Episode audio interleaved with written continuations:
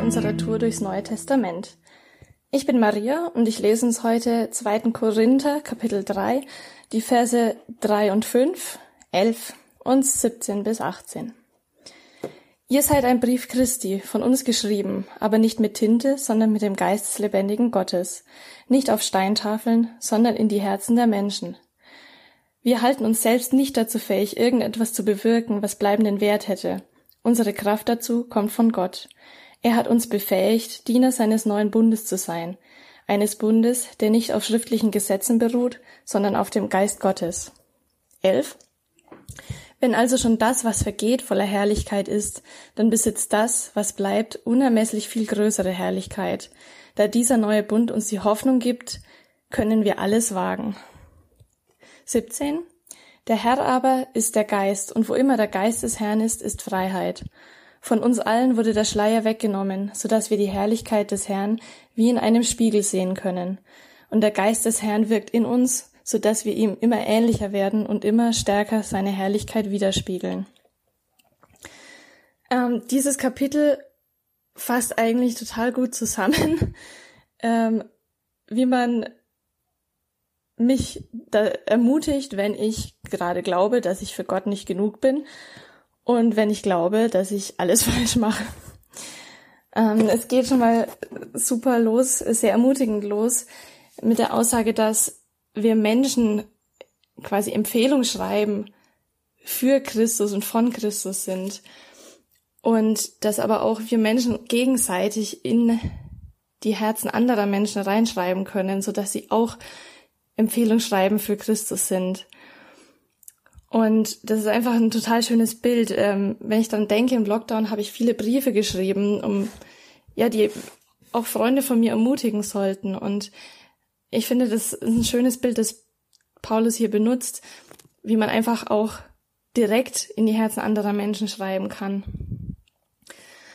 Und ähm, ja, er sagt dann weiter auch, wir halten uns nicht fähig, was zu bewirken, was bleibenden Wert hätte. Und voll oft glaube ich das auch so ich bringe noch nichts zustande und das ist ja alles sinnlos, was ich mache und hat irgendwie keine Auswirkungen, aber Gott hat uns dazu befähigt und wie ich einmal einen Spruch gelesen habe, God doesn't call the qualified, he qualifies the called. Finde ich das unfassbar ermutigend, wie Paulus hier auch einfach nochmal sagt, ich bin nicht, wenn ich besonders toll bin, dazu berufen, Gott zu dienen, sondern Gott will jeden von uns Menschen als seinen Diener haben, als sein Kind haben. Und unsere, die Kraft dafür kommt einfach von ihm. Er selbst macht uns zu dem, was er von uns braucht. Und ich finde das einfach unfassbar ermutigend, dass ich mir keine Sorgen machen brauche, weil wenn Gott mich irgendwo hinstellt und irgendeine Aufgabe für mich hat, dann werde ich das hinkriegen, weil einfach er dahinter steht und sein Heiliger Geist mich dazu befähigt. Und ich finde auch ganz toll in Vers 12, ähm, dass er sagt, wir können alles wagen, weil wir einfach die Hoffnung in dem neuen Bund haben. Und wenn ich zurückblicke, dann in meinem Leben zurückblicke, dann sehe ich auch, dass alles, was ich gewagt habe, einfach zum Guten geführt wurde von Gott und dass das, Le das die Gnade, die ich in meinem Leben schon sehe, ist einfach so schön zu wissen, dass das noch nicht alles ist und dass das, was ewig bleibt, also meine Beziehung zu Gott, und was ich in sein Reich investiere, einfach noch so viel herrlicher ist und dass ich mir das gar nicht vorstellen kann. Und ähm, ganz zum Schluss, Vers 17, ähm, wo der Geist des Herrn ist, ist Freiheit. Das finde ich sagt noch mal ganz oder wie, widerlegt noch mal ganz gut das Klischee, was die meisten Menschen vom christlichen Glauben haben, weil sie denken, es wird einem einfach nur alles vorgeschrieben und man hat Regeln zu folgen und schränkt sich im Leben ein.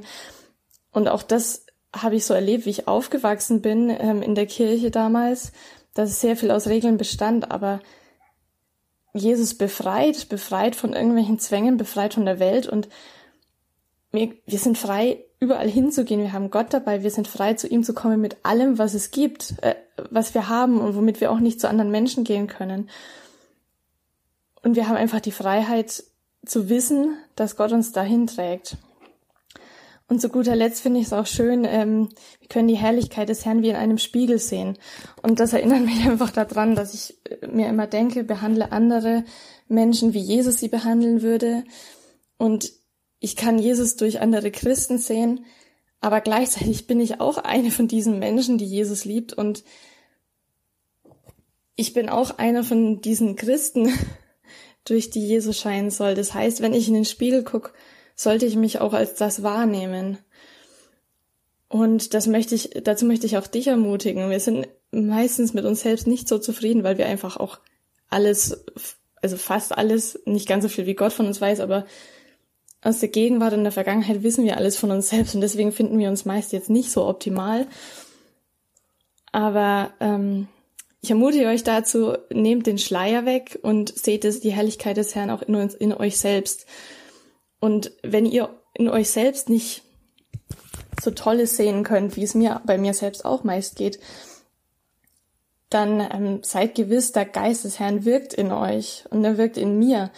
Und er wird uns immer, wenn wir dem, wenn wir Jesus folgen, wird er uns ihm immer ähnlicher machen. Und je weiter wir auf diesem Weg gehen, desto mehr werden wir auch die Herrlichkeit widerspiegeln und desto mehr können wir uns auch im Spiegel in die Augen gucken und auch irgendwie versuchen, Jesus zu sehen.